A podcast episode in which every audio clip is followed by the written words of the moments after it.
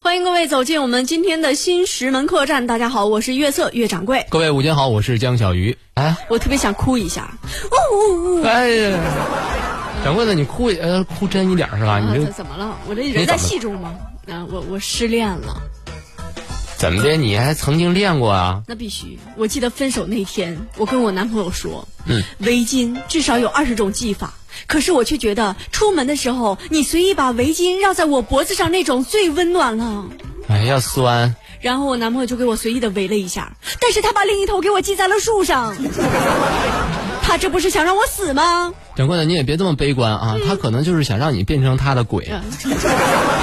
你这都是什么鬼逻辑？简直是气死我了！我很难过，不要理我。掌柜的，你先平静一下啊嗯啊平静一下我跟你说个这个事儿啊，你说，你说，你看家长里短啊，夫妻之间的事儿啊。嗯。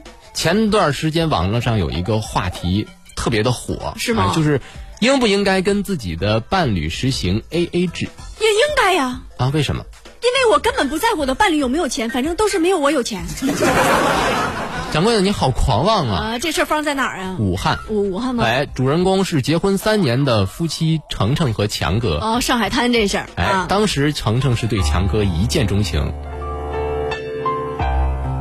你是强哥吗？你是我是程程啊，程程，我是冯程程，强哥，哦，咱们认识？强哥，我知道你已经不记得我了，因为毕竟我们只是上辈子在一起。你不记得我，我不怪你，谁让我不愿意喝那孟婆汤呢？你是说我们是上辈子的恋人？对呀、我们当时爱的荡气回肠，我们的故事都被编成了电视剧，你没有看 吗？不过我还是喜欢郑少秋和赵雅芝演的那一版，因为我觉得黄晓明太装了。这么一说，我倒是想起来一点。那程程，你来找我，是再续前缘吗所以强哥，你愿意吗？ ？Yes, I do。明天我要嫁给你啦！掌柜的，嗯怎么了太破坏气氛了啊！吐了是吧？啊，于是两个人顺其自然就结婚了。那结婚前呢，两个人就定了一个协议。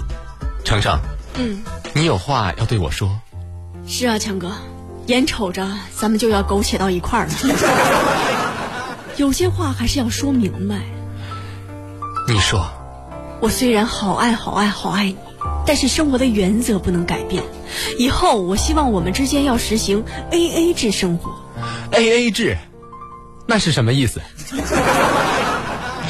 那就是不管我们买东西还是吃饭花的钱，都可以一人出一半，这样我们就没有任何利益的争执，就可以专心的好好爱对方了。你说的好有道理啊。嗯，那就这么办吧。好的，本来呢，我作为一个大男人，是觉得 A A 制有点计较。嗯，但是你既然都这么说了，就先把早晨吃豆腐脑的一块五给我吧。这两个人瞬间就习惯这种生活了，鸡毛蒜皮小事儿，俩人分得特别清楚。啊就前天这程程参加聚会啊，期间一直给强哥发短信，旁边闺蜜都看不下去。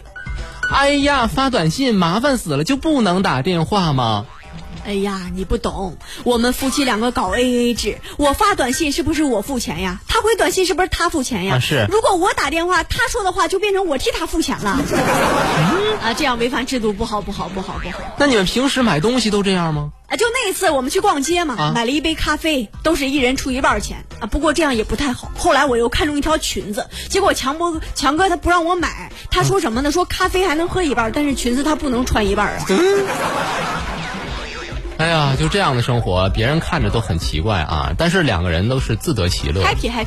哎，直到今年，程程自己出钱花八十多万买了一套房子，用于做生意。嗯，而这个时候，两个人已经因为要不要孩子产生了纷争，所以程程特别害怕，嗯，特别害怕。啊啊！对我特别害怕， 我怕万一我们离婚了，他会不会分割我的财产呢？我虽然好爱好爱好爱强哥，但是我觉得我还是应该找律师咨询一下，因为我不希望我的钱沦为我爱的人他花的资产。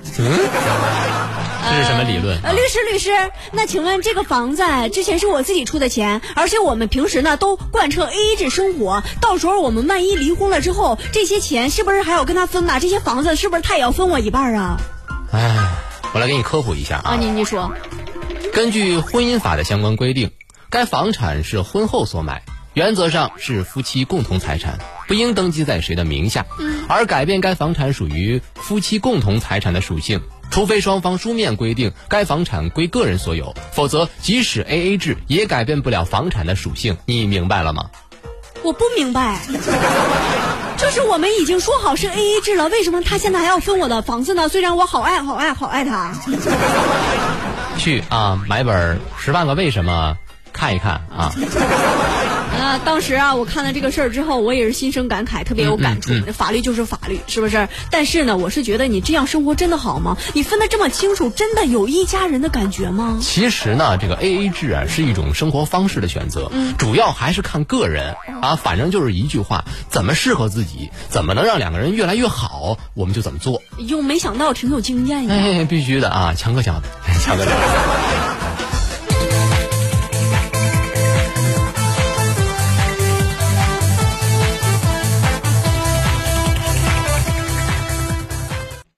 掌来柜的来来，哎你演过偶像剧吗？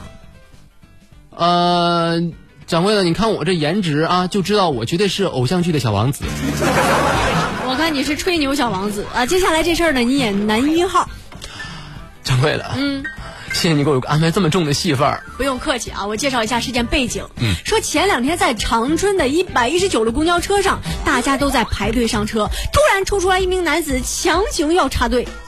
哎哎哎哎，让一让，让一让，我年纪那么大了，让我先上啊！我看您正值壮年，您多大了？我都四十六了，不是小伙子，你没看着前面有八十多岁老爷爷吗？你为什么要插队啊呀、怎么的看不出来吗？啊？我没有素质啊！我去，我还真有这样的。你往后排队，你又不是上不去。是上上，这不是上不上去的问题啊！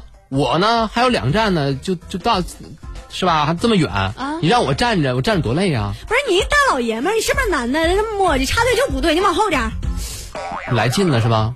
别人都不说话，就你这么多管闲事儿呢？我这代表大家说话，你没看大家都撇你呢？代表大家，啊大家用你代表吗？不不用啊吗？你问问我插队行不？你看没有人没有人摇头啊！你给我让开！不是你这人怎么这么不讲道理呀、啊你明明犯错了，怎么还这么理直气壮呢？我不仅理直气壮呢啊，我还骂你呢啊！知道我是干嘛的吗？干嘛的？我开了一公司，啊，说就叫说死你公司！你赶紧让开啊，不然我就要开启开挂模式了。